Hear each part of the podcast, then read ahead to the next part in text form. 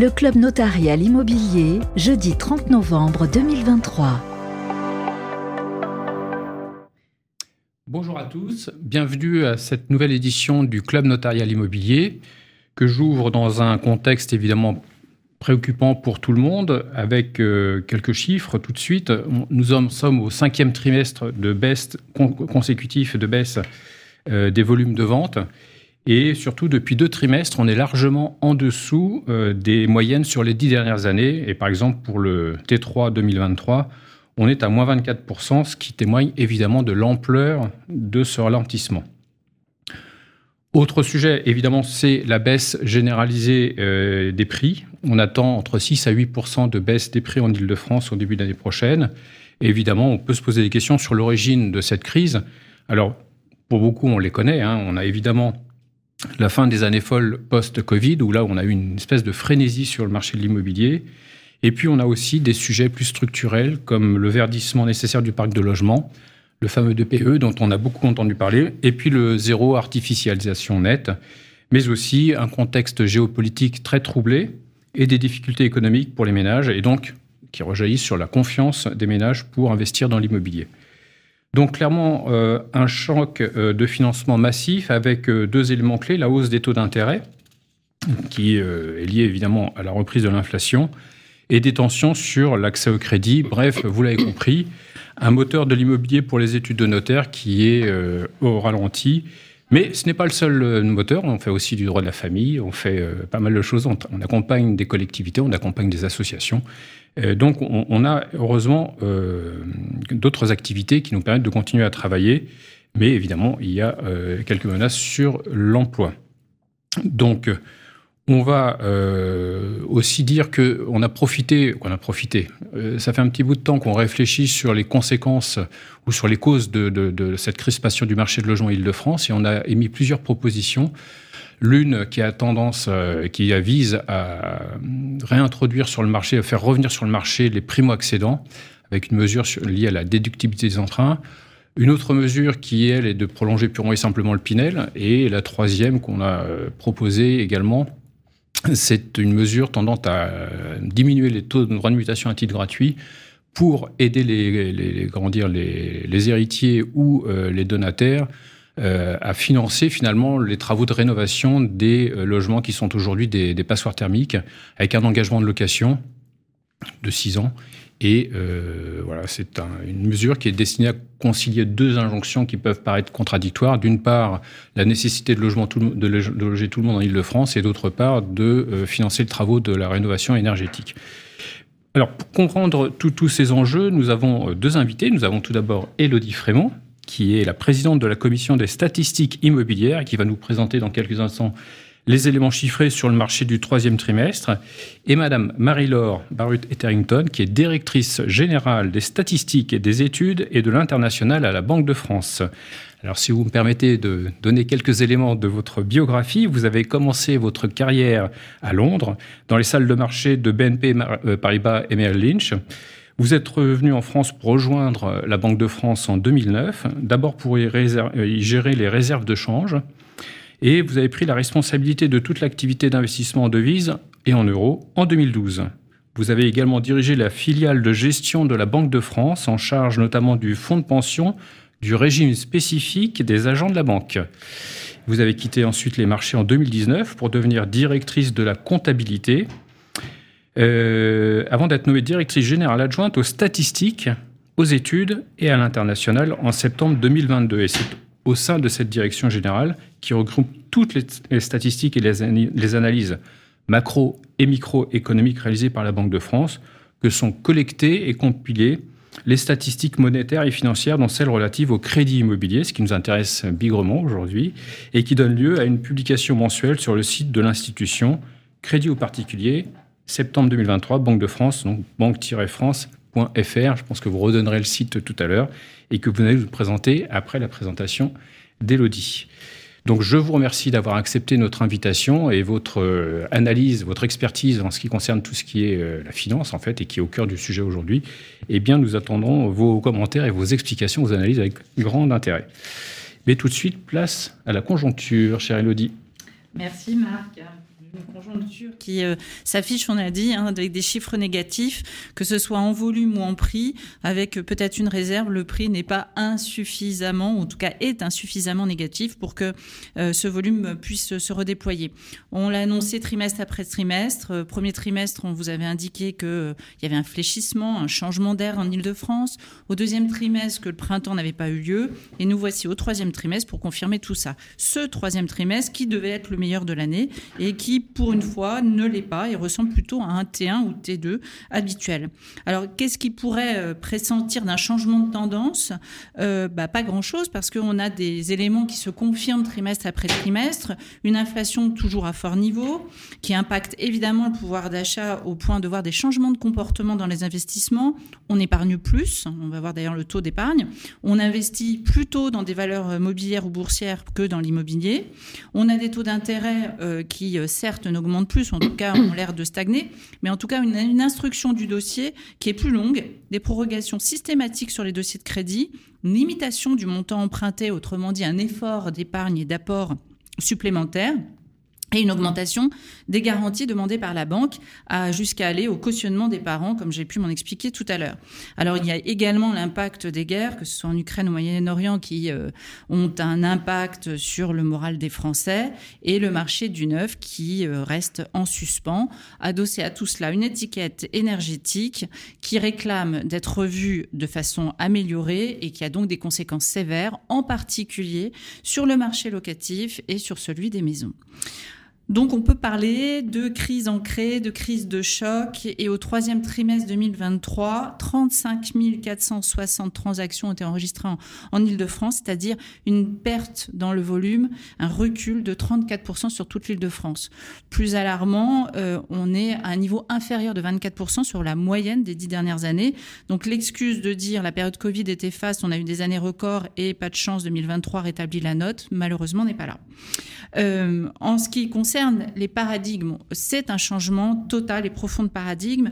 On a pas, ou en tout cas de moins en moins de volume, ce qui veut dire que fatalement, ça a un impact sur les prix.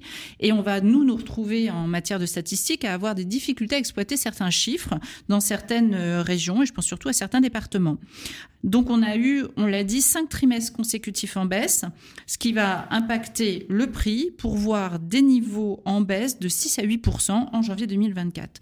Alors les Français ont été mal habitués, ils ont eu un crédit facile, un crédit bon marché, un crédit de longue durée avec des taux euh, faibles, euh, ce qui permettait de voir apparaître sur le marché immobilier des primo-excédents qui euh, qu'on ne voyait pas auparavant, en tout cas qui n'avaient pas cette facilité.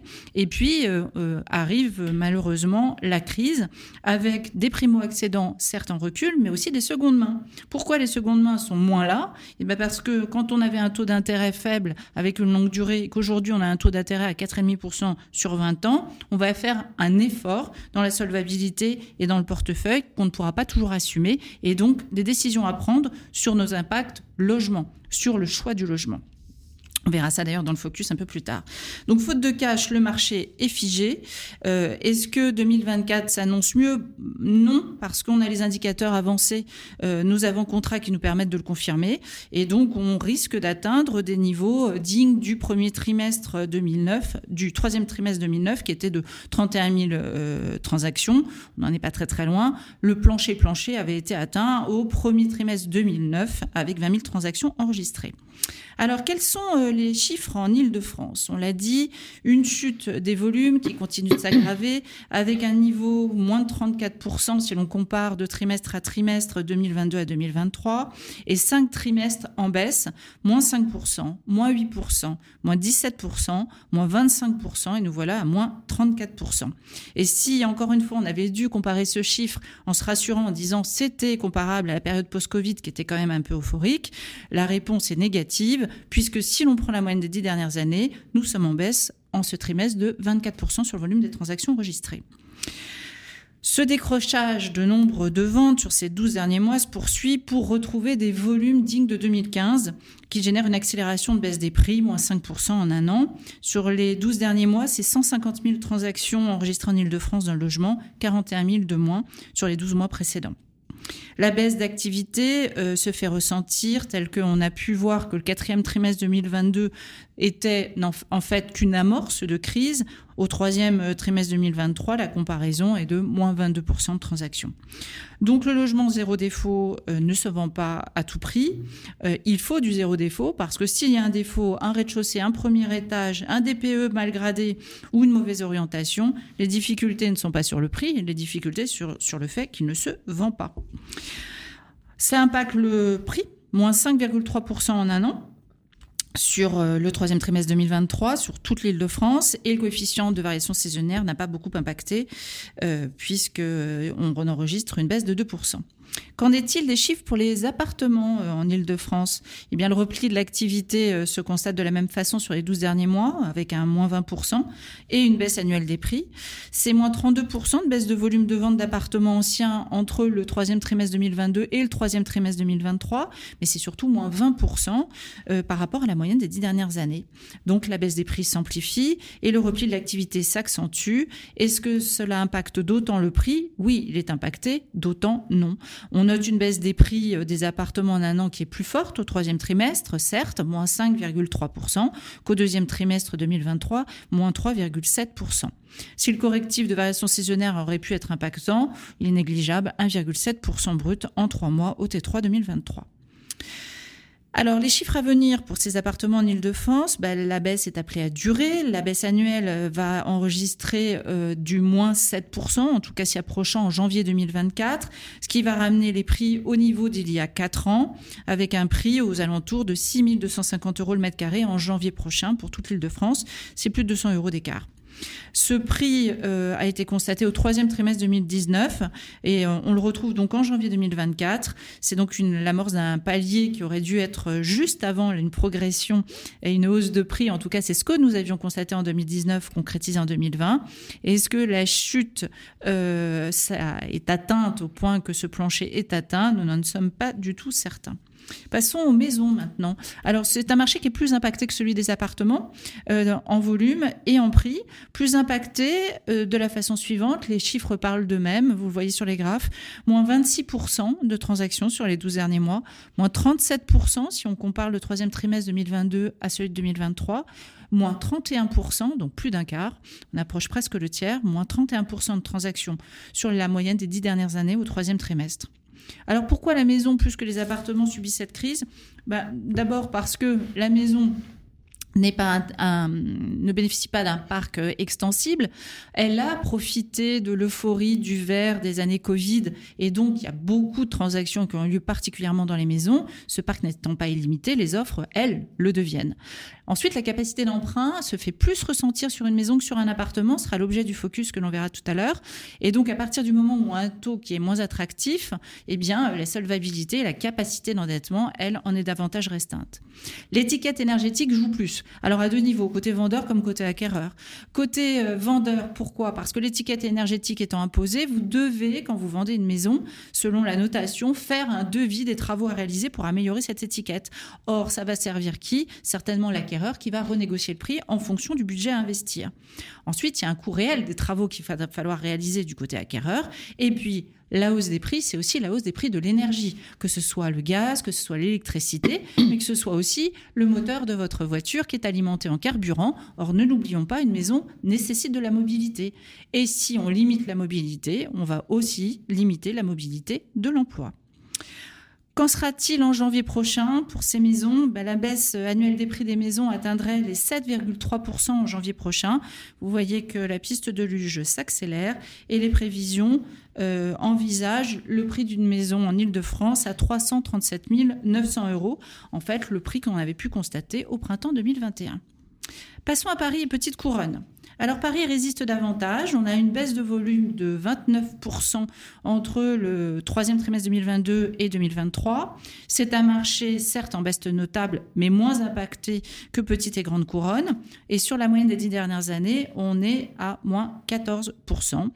Euh, la variation trimestrielle est de moins 1,3% corrigée euh, par les variations saisonnières et la variation annuelle à moins 5,3%, soit un prix au troisième trimestre 2023 qui reste au-delà du seuil de 10 000 euros, 10 090 euros le mètre carré, mais pas pour longtemps, vous l'aurez compris.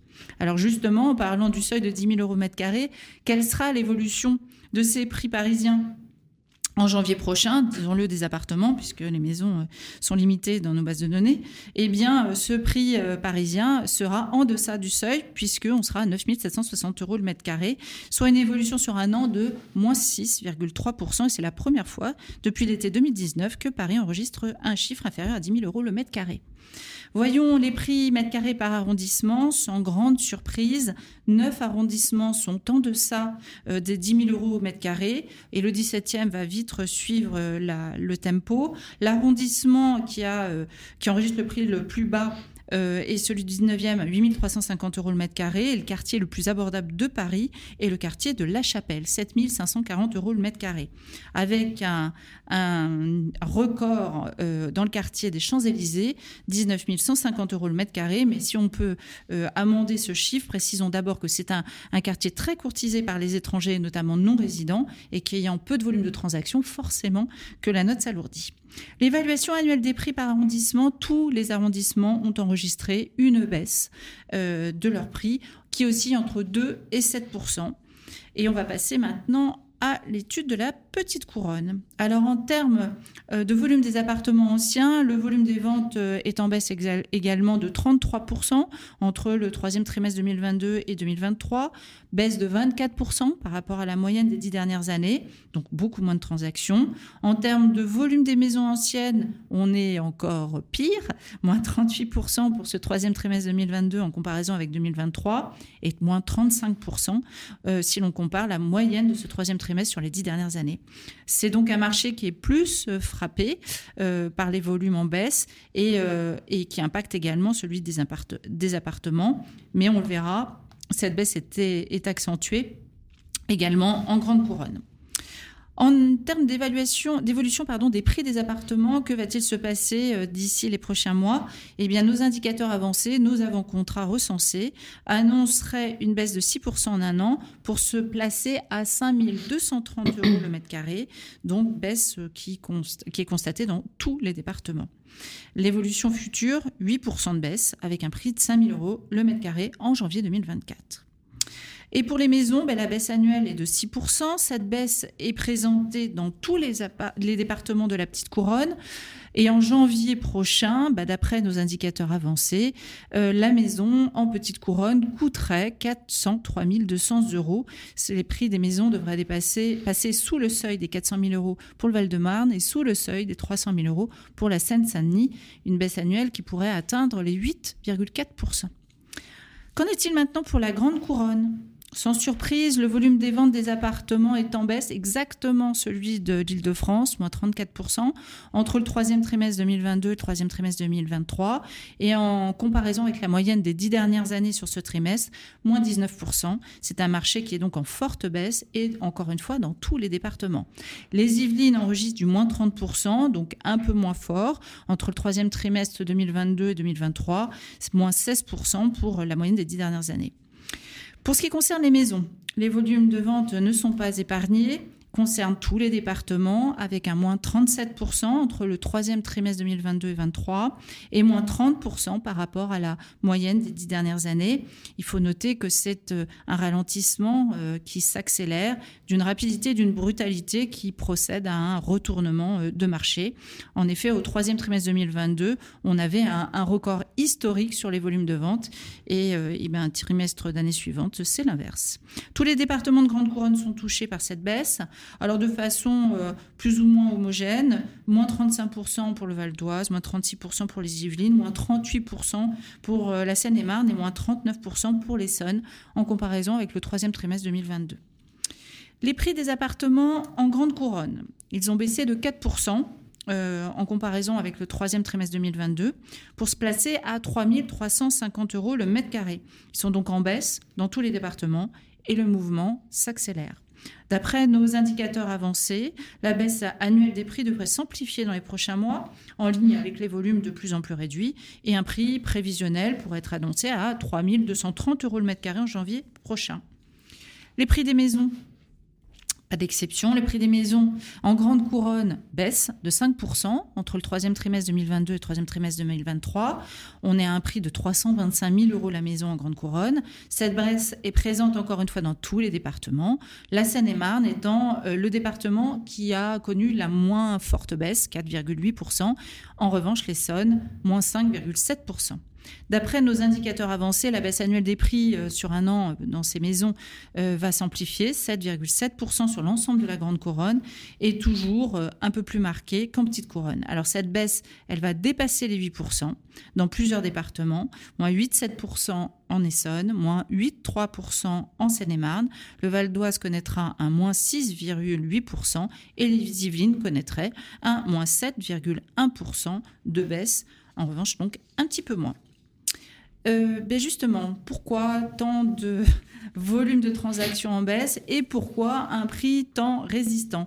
Alors, hum, l'objet de notre focus, euh, c'est de déjà de vous dire que si euh, le volume de transactions est en baisse, c'est principalement parce que les acquéreurs sont pas là ou sont moins là. Non pas parce qu'ils n'ont pas envie, et je vais l'identifier, mais surtout parce qu'ils ont moins de capacité d'endettement, moins de possibilités de pouvoir s'endetter.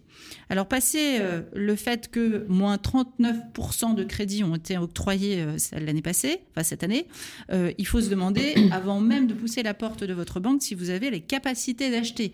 C'est-à-dire que vous allez commencer à vouloir faire une simulation, mais peut-être que votre banquier ne voudra pas vous prêter pour X raison. Donc, passez euh, la porte de la banque, on va euh, vous opposer plusieurs contrariétés que vous n'aviez peut-être pas anticipées.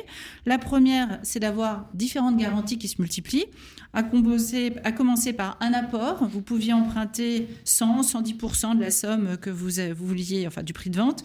Aujourd'hui, il en est hors de question. Ce sera un apport de 20 à 30%, complété d'une garantie hypothécaire et non plus d'un cautionnement, mais complété également, lorsque vous avez peut-être la cinquantaine bien tassée, d'un cautionnement de vos parents, ce qui va pas manquer de vous contrarier.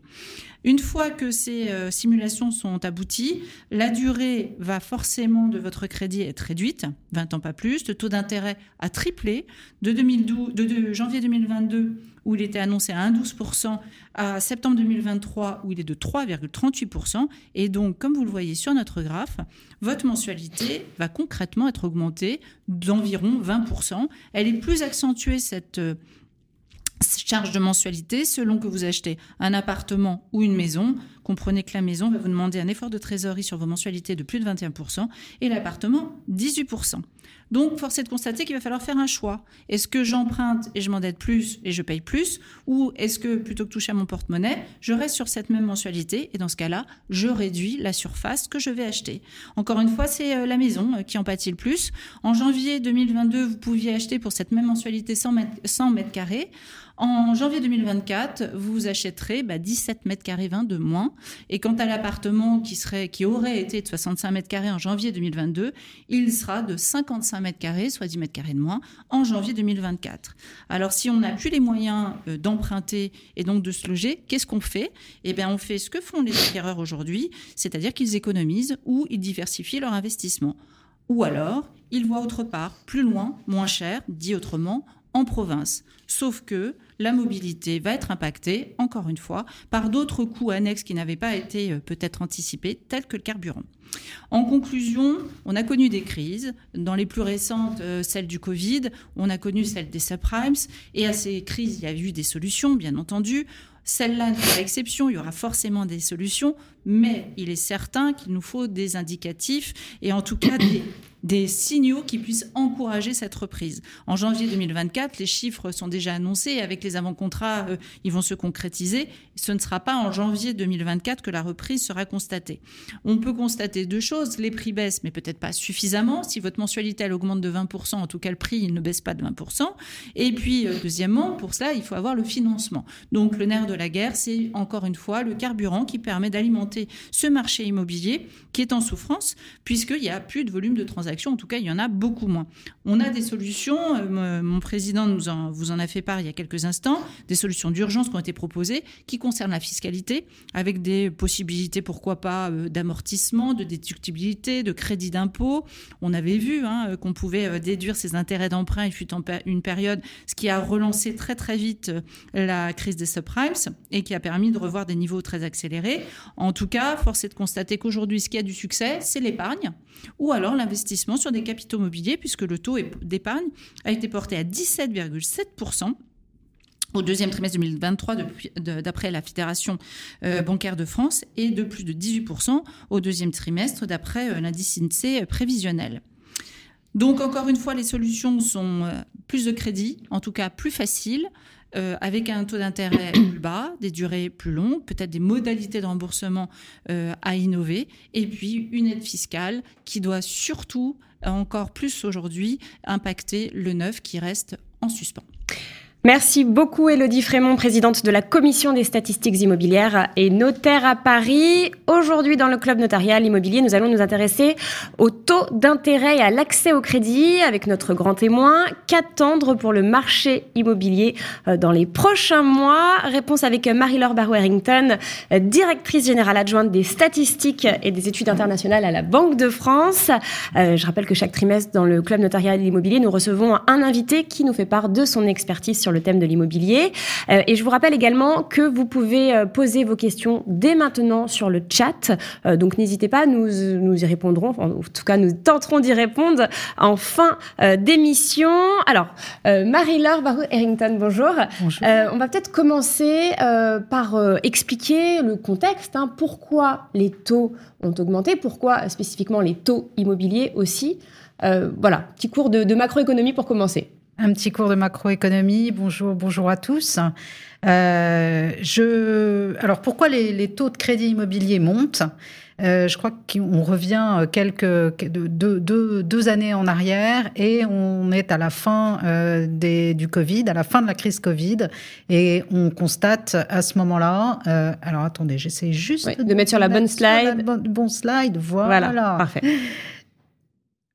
On constate euh, que euh, on a une résurgence pardon de l'inflation, qui est un mot qu'on avait presque oublié, mm. euh, euh, de façon assez violente parce que consécutive de, de, deux chocs. Un premier choc des goulots d'étranglement suite à la reprise Covid, et puis un deuxième choc qui arrive juste après de la, du conflit en Ukraine.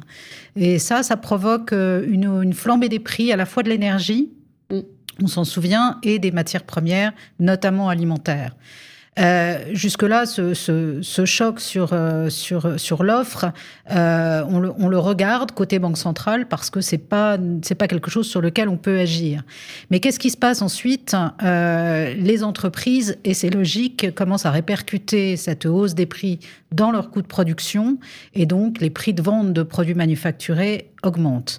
Et notamment, et là aussi, je pense que beaucoup d'entre nous l'ont constaté, les produits alimentaires la troisième étape, c'est la hausse, euh, le rattrapage euh, progressif euh, des salaires, et donc une hausse des salaires qui, elle, se traduit dans le, dans le prix des services.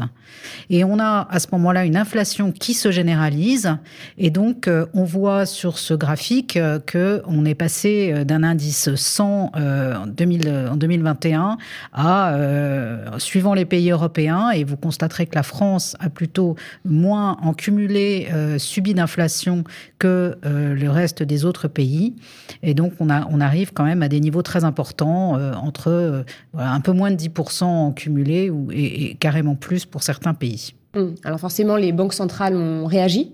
Alors là, les banques centrales réagissent, enfin, elles n'attendent pas d'ailleurs que l'inflation soit, soit au pic, puisque dès qu'on voit cette, cette diffusion euh, de, l'inflation, euh, vous savez que le mandat d'une banque centrale, le mandat de la BCE, comme celui de la Fed, comme hum. celui de la Banque du Canada et des autres banques centrales, c'est d'abord et avant tout la stabilité des prix avec un objectif à 2%.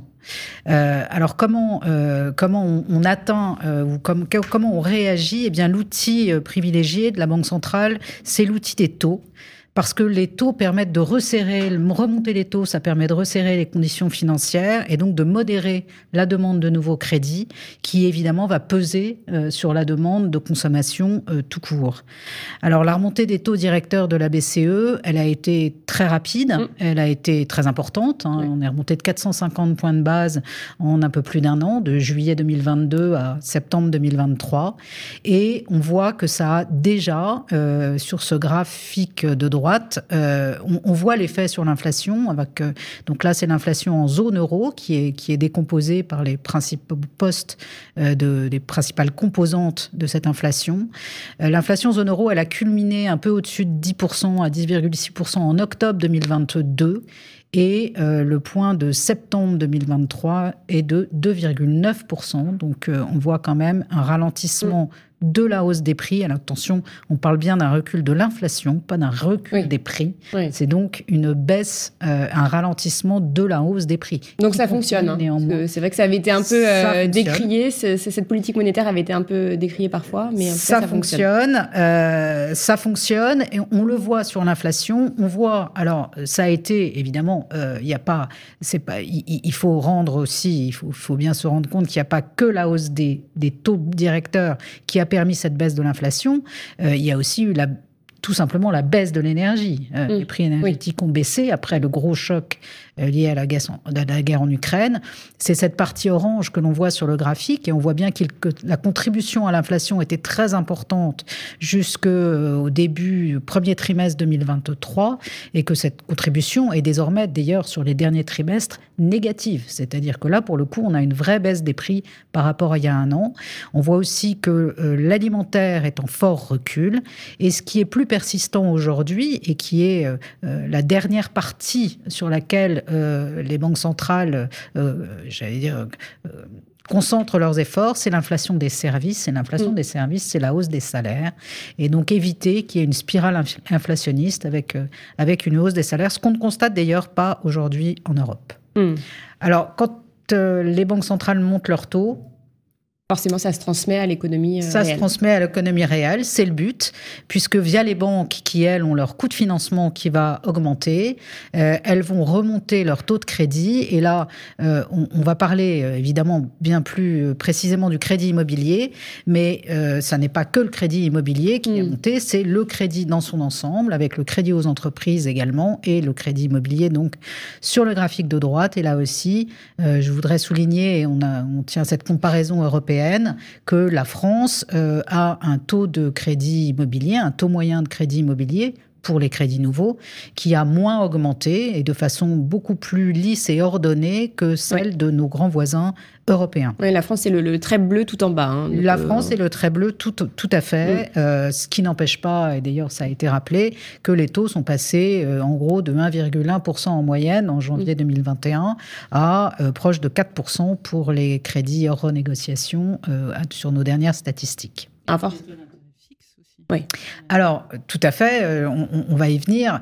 Euh, nous sommes aussi euh, en France, nous avons cette caractéristique d'avoir quasiment une quasi-totalité de crédits à taux fixe, hein, plus de 97%, et en cela, on se singularise vraiment par rapport aux autres pays européens. Euh, sur des maturités longues. Mm. Ça veut dire que le risque de taux, il est essentiellement supporté par les banques, euh, avec cette option aussi de pouvoir renégocier son crédit hein, quand les taux baissent. Et on, verra dans certains graphes euh, que les Français en ont largement profité. on le voit par exemple là où on a mis sur une période plus longue l'évolution du taux moyen de crédit immobilier et à droite, vous avez l'évolution de la production mensuelle de crédit immobilier.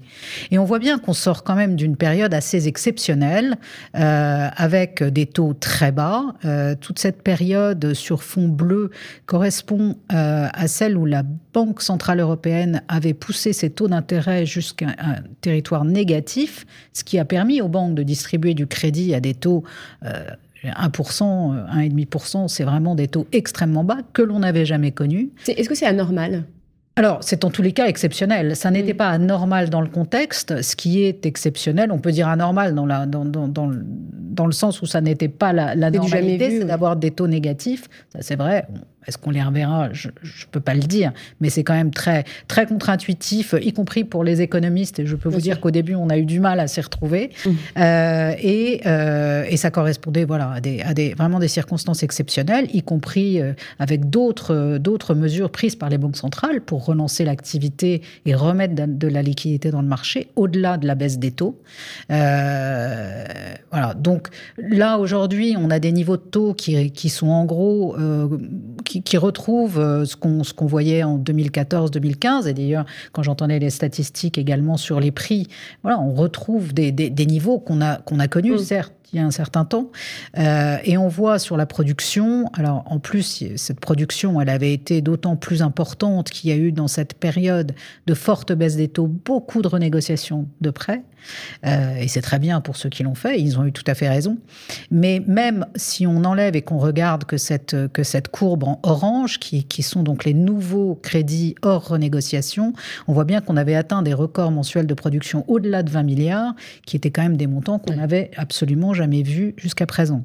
Alors, la production, c'était, euh, on, avait pensé qu'elle allait commencer à se stabiliser en début d'année. On était aux alentours de 12 milliards de production de nouveaux crédits euh, hors renégociation par mois.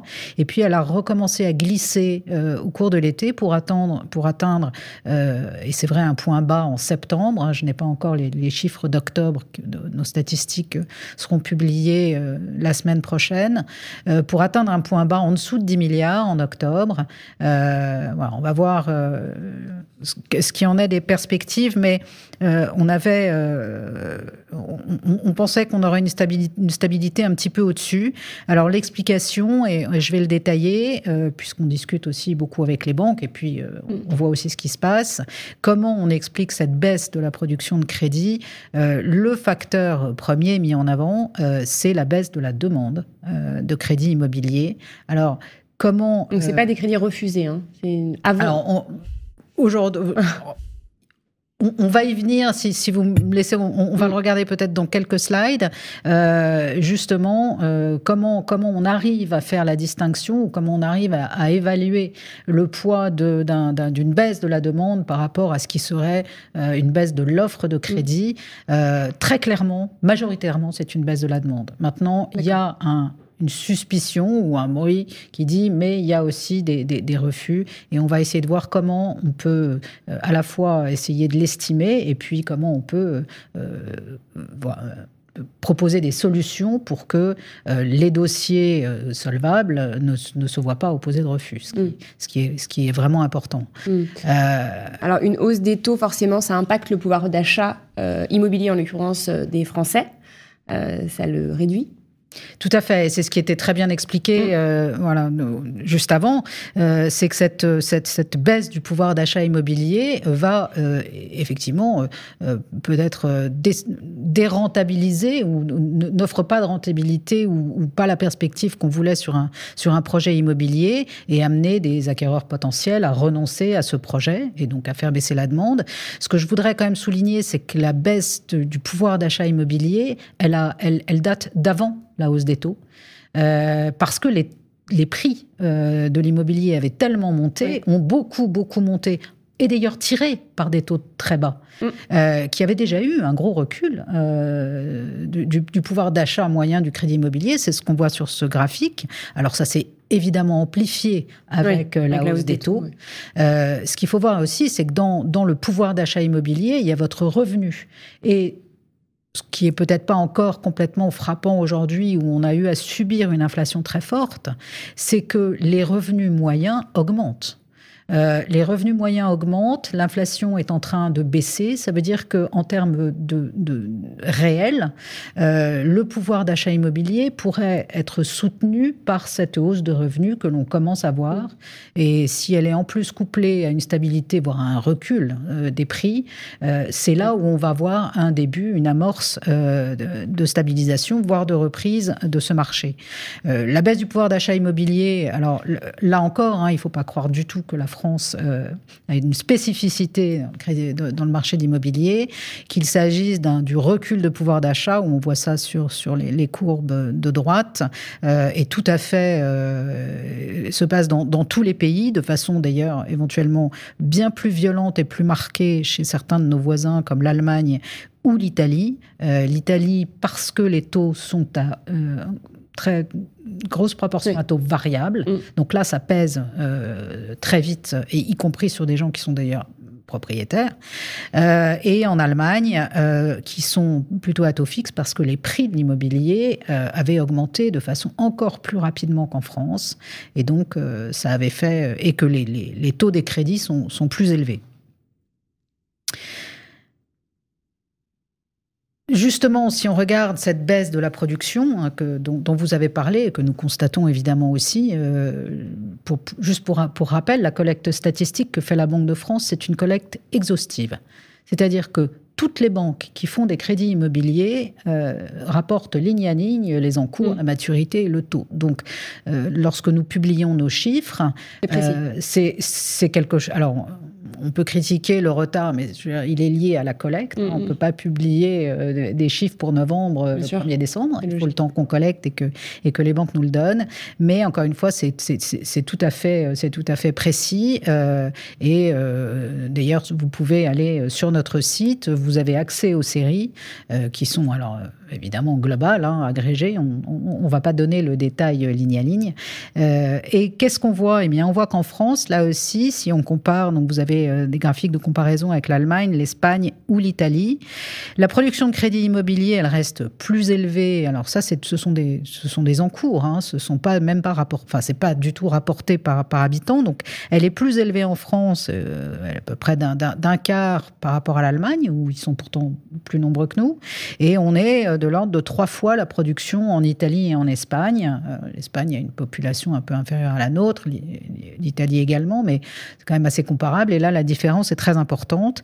Et on voit aussi que euh, le taux de croissance euh, de l'encours immobilier est encore positif en France, hein, c'est-à-dire qu'en flux net, les nouveaux crédits diminués des, des annuités remboursées, des remboursements, est encore légèrement positif en France. Euh, certes sur une pente euh, descendante, euh, plus élevée que, la moyenne de zone euro. voilà. Alors, si, effectivement, si le crédit, si la production mensuelle continue à baisser, on, finira par avoir un, rythme négatif. Mais je, maintient bien, et c'est d'ailleurs euh, euh, à la BCE, quand il y a des analyses macroéconomiques euh, sur la distribution du crédit, etc., la France est, quand même souvent citée comme étant un peu l'exception, ou disons le, celui, le pays qui résiste le mieux. Mm. c'est vrai aussi pour le crédit aux entreprises, avec des banques qui ont modéré leur hausse des taux par rapport à, celle de leurs voisins. Et alors, on, va revenir sur cette histoire d'offre et de demande, mais qui montre aussi, malgré tout ce qu'on entend, euh, que l'offre reste là, en tous les cas, qu'elle reste plus soutenue. L'effort des banques. Que l'effort des banques est là et que, que, cette offre est plus soutenue mm, mm. que chez nos voisins. Mm. Euh, alors, on parle énormément de la baisse des volumes de transactions.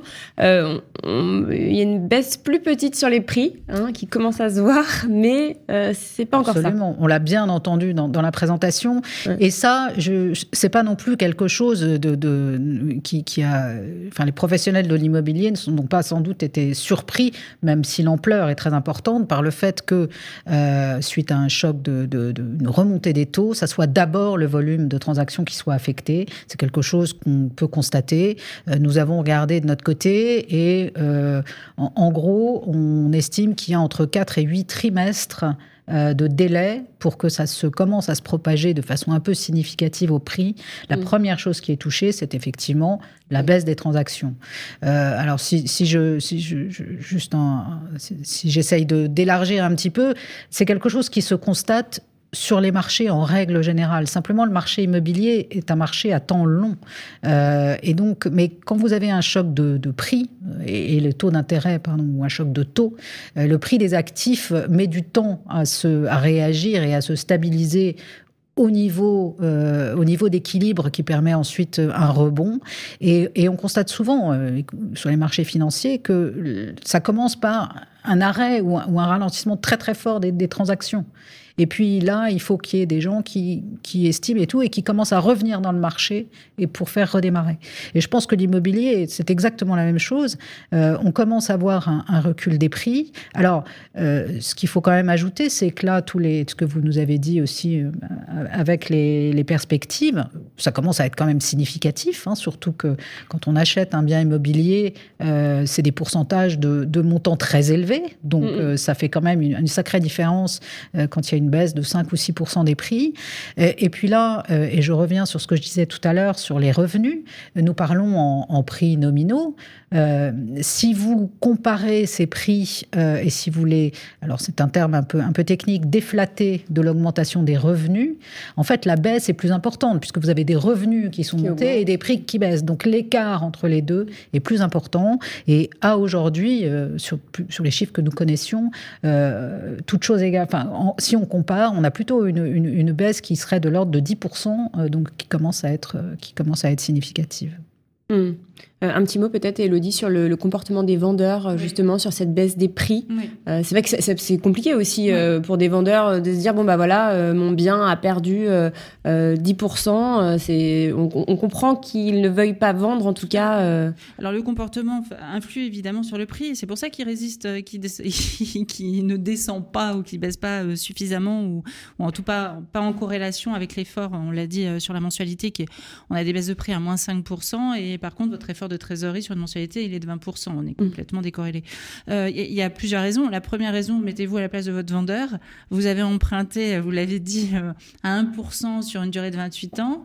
Euh, vous êtes dans un 100 mètres carrés et demain, si vous décidez de déménager, il va falloir que vous empruntiez avec un taux d'intérêt peut-être à 4-5% sur 15 ans et que vous remboursiez le crédit que vous aviez en cours parce qu'il y, y a, très rarement des transactions d'hypothèque. Bon, c'est pas très moteur, vous n'avez pas très envie. Donc, votre premier réflexe, c'est de dire on va attendre. On mm. va attendre. Euh, la deuxième raison aussi qui va pas euh, qui va pas aider en tout cas à une baisse plus significative des prix, c'est que le, le, logement neuf est à l'arrêt. Oui. Brutal, conséquente. On n'est pas, surtout, pas du tout sur des chiffres à moins de 34 ou moins de 33%, mais beaucoup plus importants, avec des projets qui sont euh, quelquefois avortés alors qu'on a tous les aimants pour euh, les mettre en œuvre, mais le financement n'est pas là. Euh, et puis le, le, promoteur n'a plus la capacité pour poursuivre le, programme.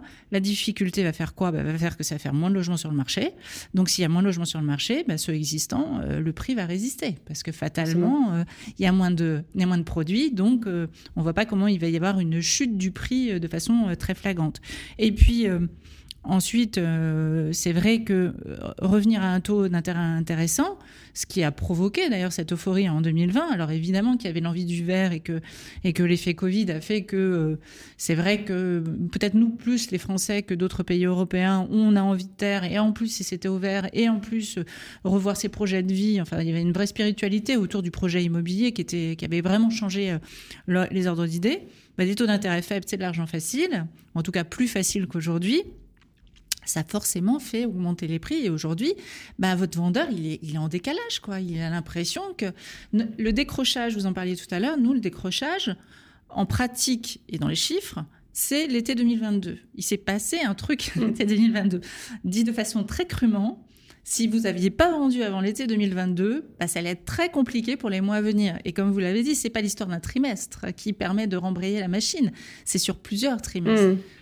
Mmh. Donc euh, oui, oui, votre vendeur, il n'est pas prêt à vendre tout de suite. Enfin, j'imagine. Alors, on va parler euh, des banques. C'est vrai qu'on évoquait la, marge hein, des banques euh, tout à l'heure. et là, bah, ça s'arrange un petit peu, on va dire.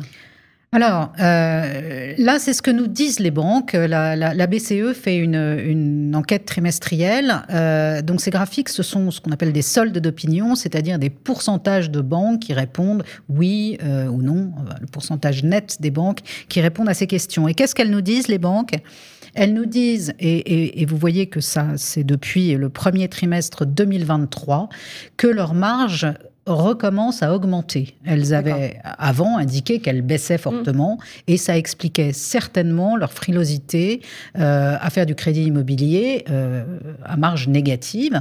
Et euh, il est clair qu'elles avaient volontairement, pour certains, mm. pour toutes a priori, mais peut-être plus euh, dans certains euh, groupes bancaires, euh, un peu fermer les vannes. Oui, certaines ne s'en étaient pas cachées d'ailleurs. Hein. Certaines ne s'en étaient pas mm. cachées, mm. absolument. Donc aujourd'hui, elles nous indiquent d'une part que leur marge remonte, et ça, elles le voient, et la perspective pour le, pour le quatrième trimestre est la même chose. Alors, elle est d'autant plus favorable, question marge, cette perspective, c'est que les, la BCE a indiqué que toute chose égale par ailleurs, elle avait a priori atteint son taux plafond. Mm. Euh, alors ça ne veut pas dire qu'elle va baisser, mais ce qu'elle dit, c'est que encore une fois, sauf choc euh, exogène qu'on ne peut pas prévoir aujourd'hui, le prochain mouvement sera à la baisse. Alors une fois qu'on a dit ça, et là je vais dévoiler aucun scoop à la euh, ce prochain mouvement, il, il n'a pas de raison euh, d'intervenir avant qu'elle soit, que la BCE et Banque centrale de l'eurosystème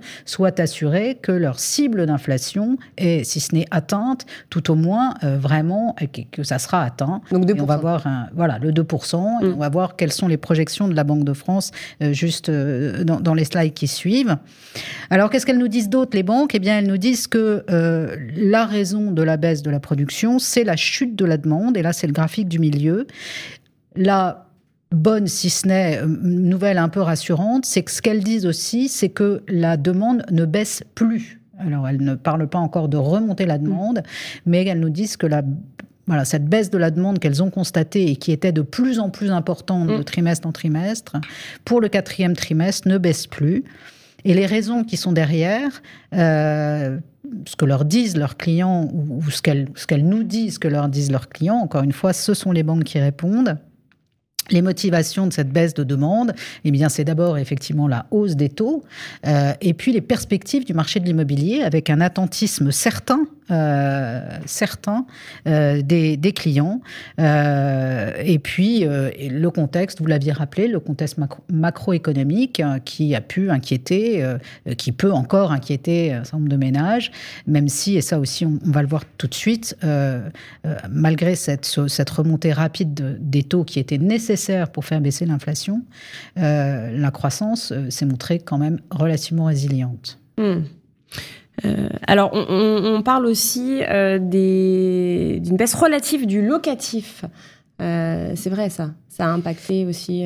Alors, dans cette baisse de la production qui est constatée donc au global, nous regardons aussi les sous-secteurs, c'est-à-dire mm. les prêts pour la résidence secondaire, pour, pardon, pour la résidence principale, euh, pour les seconds accédants, euh, et puis euh, pour le locatif et, les autres prêts, notamment résidence secondaire. Donc les investissements locatifs, hein, les, ceux qui veulent faire un investissement. voilà, qui, font un, qui, qui, font un crédit pour, pour acheter, pour louer. On entend et on lit souvent que les premiers pénalisés sont les primo-accédants. Alors, bien sûr, la production ayant baissé, il est clair que le nombre de primo-accédants a baissé. Mais ce qu'on voit dans nos statistiques, c'est qu'en proportion, le nombre des primo-accédants, en fait, la proportion de primo-accédants est remontée depuis, euh, depuis euh, un plus bas qui était plutôt euh, en 2020. Et si elle remonte, il y a forcément une autre catégorie de prêts qui en proportion baisse. Eh bien, c'est effectivement l'investissement locatif, comme vous le disiez. Et euh, il y a eu une première baisse euh, qui, qui, qui, est liée évidemment à la hausse des taux. Là, mm. Un investissement locatif, c'est un calcul de rentabilité, ah ce que n'est pas un investissement de résidence principale, euh, mm. qui est l'envie d'être propriétaire, d'avoir son toit, d'avoir peut-être un objectif patrimonial ou pour sa retraite. L'investissement locatif, on regarde à un moment donné ce que peut rapporter un investissement par rapport à un arbitrage sur d'autres actifs. Donc forcément, avec un taux à 1%, c'est beaucoup plus avantageux. Avec un taux à 1%, euh, la rentabilité était plus immédiate dans un contexte où le reste des actifs, et notamment les actifs obligataires, les, taux rapportaient très peu, aujourd'hui, avec des taux euh, à 4%, la rentabilité de l'investissement locatif, à mon avis, ne doit pas être très supérieure, ou plutôt inférieure à celle du livret A. Alors, même si ce n'est pas les mêmes, les, mêmes, les mêmes montants, puisque le livret A est plafonné, mais c'est pour donner un, ordre mmh. d'idée. Il y, a, une logique euh, d'investisseurs à, à délaisser le locatif aujourd'hui, d'autant plus que ça s'accompagne, comme vous l'aviez rappelé, euh, bah, de la suppression d'incitations fiscales mmh. euh, et, de contraintes, euh, et de contraintes aussi sur les normes énergétiques qui font que ça va renchérir le coût d'investissement. donc, ce qu'on surveille, nous, de façon importante, c'est la, part des primo-accédants. Et encore une fois, cette part de primo-accédants, je ne nie pas qu'il y a moins de primo-accédants, puisqu'au global, le volume a baissé, mais la part des primo-accédants se maintient. Est-ce qu'il ne faut pas oublier que les primo-accédants, c'est la locomotive euh, du, du marché alors, vous, concernant les perspectives Alors, 2024, 2025 euh, Maintenant qu'on a dressé ce tableau, qui, somme toute, n'est pas, euh, n'est pas très réjouissant, mais on n'a pas. Euh, on, commande des, des statistiques. les perspectives pour 2024 et 2025. Encore une fois, en l'absence de nouveaux chocs hein, sur, les, sur les matières premières, l'objectif d'inflation, il va être atteint et il va être atteint fin 2024.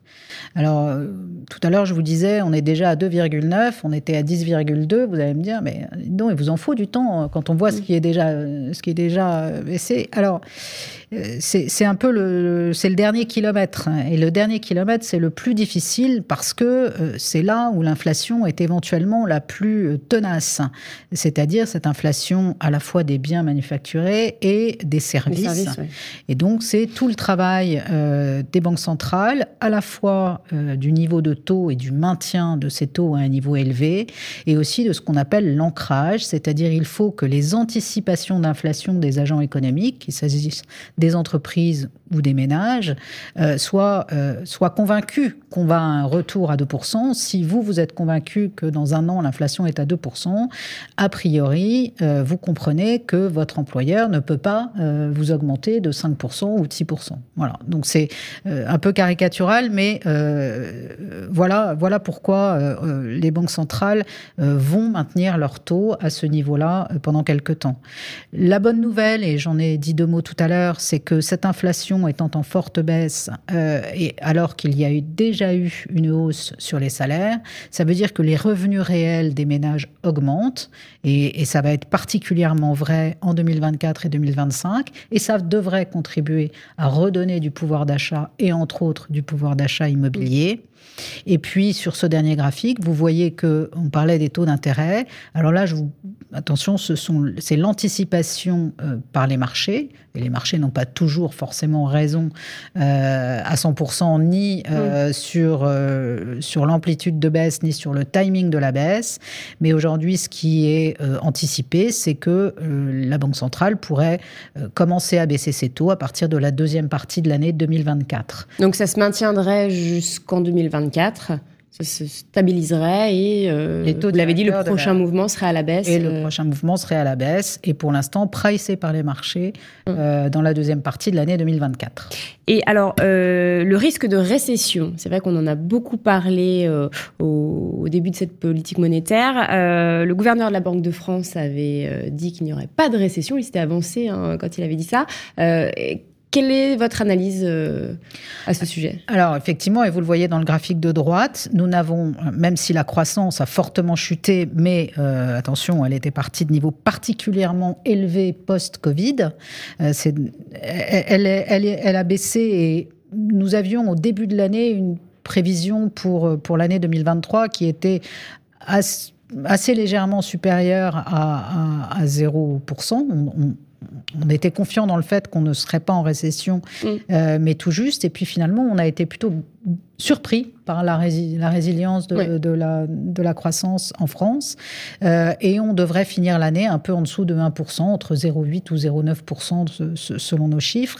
Et ce que vous voyez là, c'est qu'on aura également une croissance positive et que voilà, on n'ira pas en territoire négatif, qu'elle serait encore pas très forte l'année prochaine avant de commencer à, remonter de façon un petit peu plus significative en 2024. Hmm. Alors, juste ce matin, c'est vrai qu'on a appris qu'il y avait un, léger recul du PIB. Euh, je crois 0,1%, hein, c'est ça? C'est pour ça que je vous dis que ça sera entre 0,8 et 0,9. On était à 0,9 avant ce moins 0,1. Après, il y a des histoires d'arrondi qui font que peut-être on sera encore tout juste à 0,9 si on hmm. arrondit. Ou mais ça, ne change pas fondamentalement notre, notre prévision. Hmm. Alors, on va revenir euh, juste au crédit immobilier, euh, puisque c'était un peu le, le, sujet de, ce club notarial. Euh, on n'a pas évoqué les normes du HCSF HCSF, donc le Haut Conseil de la stabilité financière, parce que c'est vrai que les professionnels de l'immobilier en parlent beaucoup aussi. Ils aimeraient un assouplissement de ces règles. Alors c'est vrai que le gouvernement, notamment Bruno Le Maire, en avait un petit peu parlé. un député aussi avait dit qu'il y aurait potentiellement un assouplissement de ces règles. Est-ce que est-ce que c'est quelque chose qui est nécessaire selon vous? Alors, euh, je crois qu'il y a eu un, il il y a un halo euh, assez important peut-être excessif autour du sujet du crédit immobilier qui, quelquefois, mais vous l'avez très bien dit, masque euh, d'autres sujets et d'autres mm. problèmes sur le marché globalement de, l'immobilier. Euh, vous l'avez évoqué, il y a l'offre de foncier, il y, a, la prolifération des normes, il y a, il y a les, logements neufs. Il y a, les, le, voilà, le problème sur les mm. logements neufs avec le coût de construction qui avait, qui avait été démultiplié, euh, et puis ces incitations financières, fiscales qui sont pas souvent faciles à, gérer, complexes, euh, et qui sont également euh, susceptibles d'être, d'être, d'être bougées. Euh, alors, les normes HCSF, c'est, un candidat assez facile et récurrent de la critique sur la baisse, sur la baisse de l'octroi, comme d'ailleurs, je vais en dire juste un mot, l'a été le taux de l'usure au, dernier trimestre de l'année dernière, et, et, là-dessus, la Banque de France avait réagi. Alors, pas assez vite euh, selon les, problèmes, les professionnels de l'immobilier. En l'actualisant tous les mois au lieu de tous les trois nous mois. Avons, nous avions attendu d'avoir trois mois de statistiques prouvant qu'il y avait un vrai problème de blocage à l'intérieur d'un trimestre sur la, la, production de crédit pour effectivement mensualiser le taux de l'usure. C'est encore le cas euh, jusqu'à la fin de l'année et ça a permis aux banques d'accompagner la hausse des taux euh, de la BCE de façon plus rapide et donc de reconstituer leurs marges. Mais, et c'est ce que nous avions dit, c'est pas ça qui a relancé la production de crédit parce que le problème fondamental, il est sur la demande. Alors, sur les normes HCSF, euh, je crois qu'on est là en face de la même chose. Euh, alors d'abord, juste une chose, le HCSF, c'est pas la Banque de France. Le HCSF, mm. ça a été institué par la loi bancaire de 2013. Pour remplir une mission assez simple, qui est celle de euh, prévention du risque euh, face à la progression qui était à l'époque continue et régulière de l'endettement des ménages. Euh, je n'ai pas montré ce graphique, mais c'est quand même important de noter que en France, nous avons le taux d'endettement des ménages le plus élevé d'Europe. et ce taux d'endettement n'avait fait que progresser à partir des années 2010, euh, à tel point que le FMI euh, et euh, le Conseil de stabilité financière européen s'en étaient émus mm. et avaient sommé la France, en fait, de prendre des mesures, des mesures ce qu'on appelle macro-prudentielles. Alors, on n'a pas ce sentiment-là parce qu'effectivement, le taux de sinistralité, c'est-à-dire les, les, taux de défaut des crédits immobiliers sont très faibles. Oui, parce que c'est un taux d'endettement, mais voilà, est-ce qu'il y avait des mais euh, je veux dire, après, c'est aussi les conséquences, peut-être l'œuf et la poule. C'est parce que euh, le taux de sinistralité est très faible, euh, parce que le crédit est distribué en fonction des revenus avec un taux d'effort maximum, et également en limitant la maturité de crédit, parce qu'on sait, et ça c'est pareil, vous pouvez lire tout ce que vous voulez comme recherche économique, l'allongement de la durée des prêts est un risque, est un facteur de risque euh, du surendettement. Donc c'est parce que nous avons ces, normes-là euh, que nous avons un taux de sinistralité si bas et que les banques peuvent continuer à pratiquer des taux euh, aussi, aussi bas, et on l'a vu tout à l'heure, plus bas que dans, que dans, que dans le reste de l'Europe. Un taux d'intérêt, ça reflète deux choses. Ça reflète le coût de financement, le coût de financement global de la banque, le coût de, son, de, de, ce, de, voilà, de ses ressources, et ça reflète son appétit au risque. Euh, et d'ailleurs, on le voit puisqu'on a parlé euh, beaucoup de taux d'intérêt moyen, mais chacun sait ici que euh, suivant votre profil d'emprunteur, la banque ne va pas vous offrir le même taux d'intérêt. Bien sûr. Mais euh, ces normes-là, selon nous, euh, ne, ont été mises en place euh, pour garantir ce, d'avoir un marché du crédit sain. Et une fois que j'ai dit ça, euh, je pense que maintenant tout le monde le sait parce que je, vois des spécialistes des normes HCSF un peu partout. Euh, il y a une marge de flexibilité qui est laissée aux banques à leur mmh. libre appréciation et qui est de 20%, ce qui est mmh. quand même important. Donc ça veut dire que sur 20% des crédits accordés, elles peuvent effectivement déroger à ces deux normes de 35% de taux d'effort et de 25 ans maximum ou 27 ans mm. pour du neuf.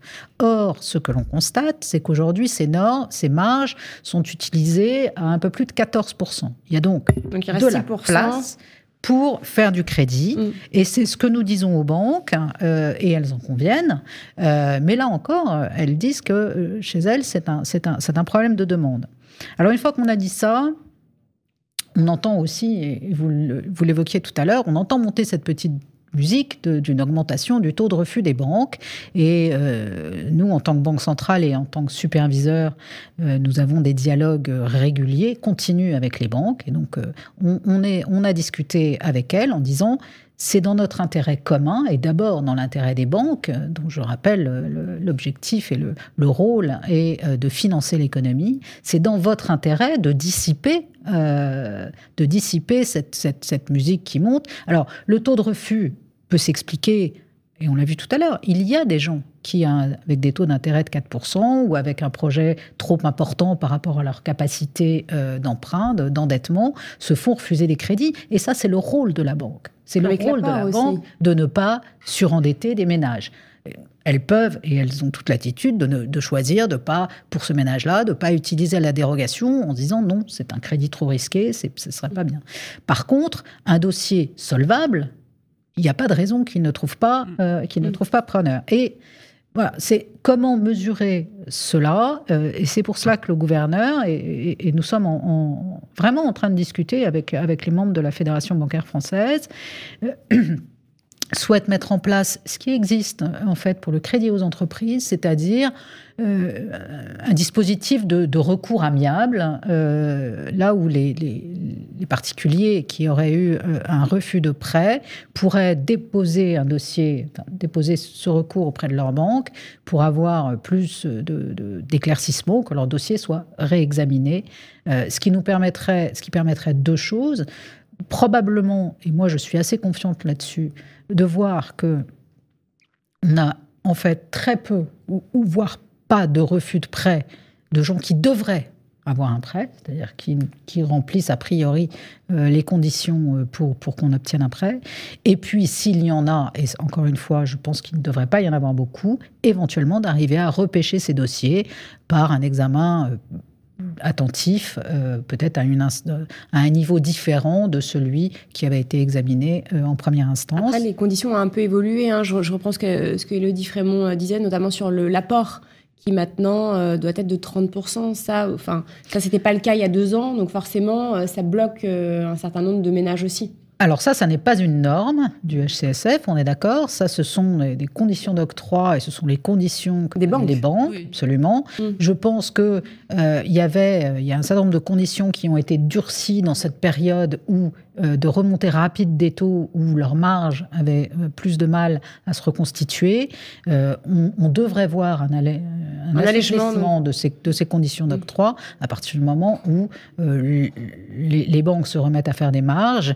Vous évoquiez vous-même. Nous, alors on ne le voit pas encore dans nos statistiques, mais encore une fois, on a toujours un peu de retard parce que euh, nous, ce sont les, sur, les, sur les prêts décaissés. Euh, mais on entend dire, et les banques nous le disent, qu'il y a, qu'il y a un frémissement. En tous les cas, qu'on arrête d'avoir qu'elles sentent revenir, euh, à la fois qu'elles sentent revenir certains acquéreurs, et on, entend les courtiers nous dire aussi qu'on voit revenir les banques sur le marché. C'est vrai. Et j'avoue que l'idée du recours amiable est très encourageante pour deux raisons. Euh, D'abord, vous l'avez fortement dit, euh, cette espèce de bruit frémissant de dire en fait il y a moins de demandes. Pourquoi? Parce que euh, on l'entend nous dans notre clientèle en tant que praticien. De toute façon, c'est ça à rien que j'y aille, puisque j'avais un refus de crédit. Je sais pas mmh. trop pourquoi, mais euh, de toute façon, ça sert à rien que j'y aille.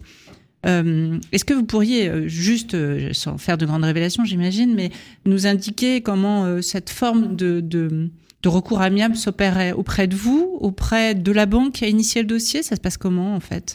Alors, le, pour vous dire, euh, le dispositif n'est pas du tout euh, tranché. C'est pour ça qu'on en parle avec les banques. Je pense que c'est l'intérêt commun euh, et du superviseur et des banques de travailler main dans la main. On ne va pas nous imposer un dispositif fait à la Banque de France, même si, ça le gouverneur l'a dit, on a la capacité de le faire. On le fait pour les entreprises, mais là encore une fois, avec un accord de place, dans le cadre d'un accord de place.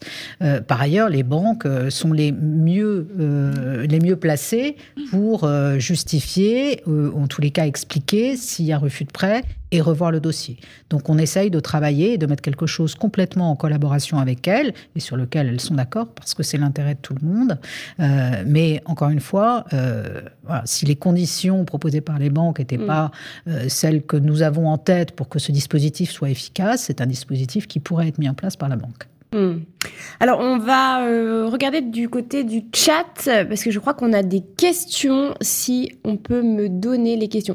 Alors, est-il tabou de dire que les banques ne gagnent plus d'argent sur les prêts, ont bloqué l'instruction des dossiers depuis février 2022, bloquant ainsi le marché Question... Euh, Alors, est-ce que les banques ne gagnent plus d'argent sur les prêts? Euh, Je crois que le, le la gestion active-passif, puisque c'est comme ça qu'il faut l'appeler, d'une banque, c'est quelque chose de très complexe et qu'une banque ne va pas isoler un produit spécifique euh, ni un client spécifique pour faire pour sa politique commerciale.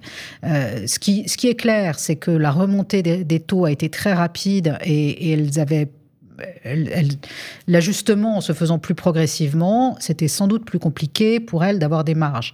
Mais bien avant cette remontée des taux, euh, alors moi je vais peut-être citer un, enfin, à titre personnel, j'ai emprunté à une époque et comme j'étais déjà sur les marchés, euh, j'étais quand même très fière de moi parce que j'empruntais, euh, je ne sais plus, à 15 ans à l'époque, à un prix qui était inférieur à l'OAT 15 ans, hein, qui est, qui est l'obligation française, c'est-à-dire que j'empruntais moins cher que l'État français. Et je me disais quand même, euh, la banque doit trouver que j'ai moins. Bon, et on le sait aussi, le crédit immobilier fait partie d'un des service, d'une offre de service d'une banque, et que ça n'est pas, il faut regarder l'ensemble, et qu'elle regarde, quand elle, d'ailleurs, quand elle fait ses offres de crédit, euh, il y a euh, la, la fidélisation euh, du mmh, client qui, derrière, peut-être va faire des placements. Vous l'avez dit, ça dépend des profils du client, en fait. Ça dépend des profils. Donc, pour revenir, pour revenir à la question, quand même, c'est pas un tabou, et puis c'est le, le, choix, et elles peuvent choisir de ne pas gagner d'argent, voire d'être négatif en marge globalement. Mais ce que je voudrais aussi rappeler, c'est que le coût de financement d'une banque, c'est pas les taux que je vous ai montrés. Et d'ailleurs, je, serais bien incapable de vous montrer le coût de financement d'une banque.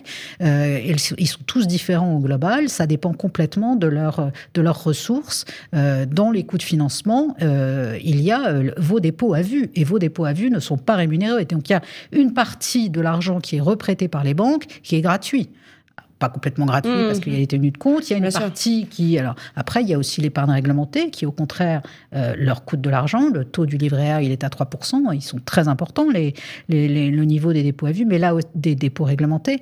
Mais là aussi, bonne nouvelle, entre guillemets, c'est que ce taux, pour les banques, et il a été fixé avec une visibilité quand même assez longue, puisqu'il doit rester à 3% jusqu'à janvier 2025. Donc les banques sont aujourd'hui avec une, stabilisation des taux de la BCE, une stabilité du taux du livret A.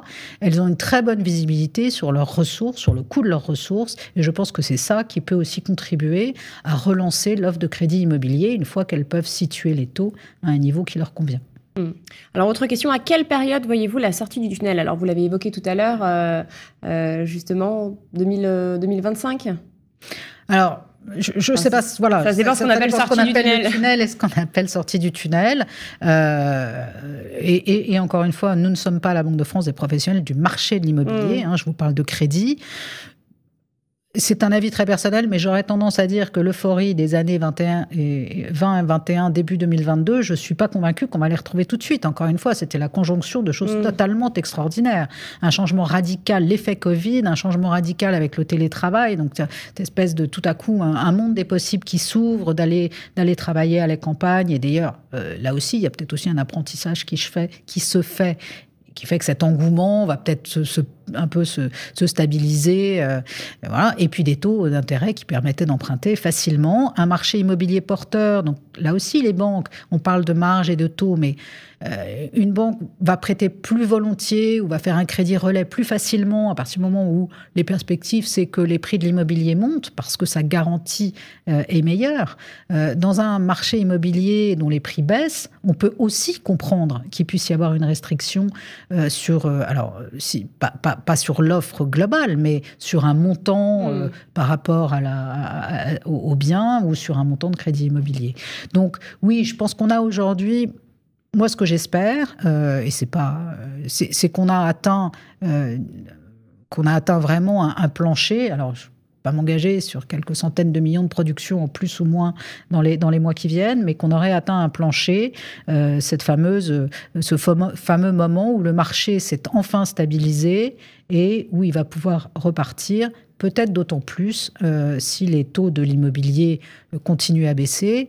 Euh, les ménages ont beau être attentistes, je crois que, et c'est vrai pour tous les marchés, c'est rare d'acheter au plus bas et de vendre au plus haut. Je crois qu'il y a un moment, quand on a une possibilité de crédit, une envie, un projet, et que tout ça peut se concrétiser, il faut le faire et pas forcément se dire je pourrais peut-être avoir 2% de moins demain, après-demain. Il faut y aller. Parfois, on n'a pas le choix aussi. Et puis parfois, on n'a pas le choix. Alors concernant les, crédits à l'habitat renégociés, comment expliquez-vous les volumes toujours très importants de renégociation actuels, environ 2 milliards d'euros par mois, dans un contexte de taux où théoriquement aucun crédit ne serait intéressant à renégocier? Euh, c'est une excellente question. Euh, évidemment, c'est la première question que j'ai posée en voyant ces statistiques. parce que, euh, et ça, c'est c'est le principe, euh, voilà, c'est la règle statistique, je, je, la catégorie s'appelle comme ça. Nous comptons dans les crédits renégociés, et c'est pas un choix de notre part, c'est parce qu'on le fait depuis le début de la série. Dès qu'un crédit, dès, qu'il y a, une, une, des caractéristiques du crédit qui est renégocié, ça pourrait être un changement de maturité, etc. Donc pendant évidemment toute la baisse des taux, c'est le taux du crédit lui-même qui était renégocié. Aujourd'hui, qu'est-ce qui est renégocié? C'est le taux de l'assurance. D'accord, oui. Donc, c'est et c'est lié à cette à, la loi euh, qui permet de le faire. Voilà, la mm. loi Lemoine qui permet de le faire depuis un peu plus d'un an. Depuis un an et demi. Euh, et qui a et qui a entraîné un certain nombre mm un nombre important, mais il est clair qu'aujourd'hui, les crédits qui sont renégociés, c'est pas le taux nominal du crédit. C'est l'assurance. C'est l'assurance. Euh, nous n'avons plus de questions. Euh, merci beaucoup, en tout cas, euh, Marie-Laure Barou-Etherington. je rappelle que vous êtes directrice générale adjointe des statistiques et des études internationales à la Banque de France. Merci beaucoup, Elodie Frémont, présidente de la Commission des statistiques immobilières et notaire à Paris. Le replay de ce club notarial est évidemment euh, immobilier sera évidemment disponible sur la chaîne YouTube et sur le site de la Chambre des notaires du Grand Paris. Je vous rappelle, le site c'est notairedugrandparis.fr tout simplement. Euh, vous retrouverez également euh, tous les chiffres qu'Élodie Frémont vous a donnés en début d'émission. Et je vous donne la date du prochain club notarial immobilier. Ce sera le jeudi 29 février 2024. Voilà, merci beaucoup de nous avoir suivis. Je vous dis à très vite. Le club notarial immobilier, jeudi 30 novembre 2023.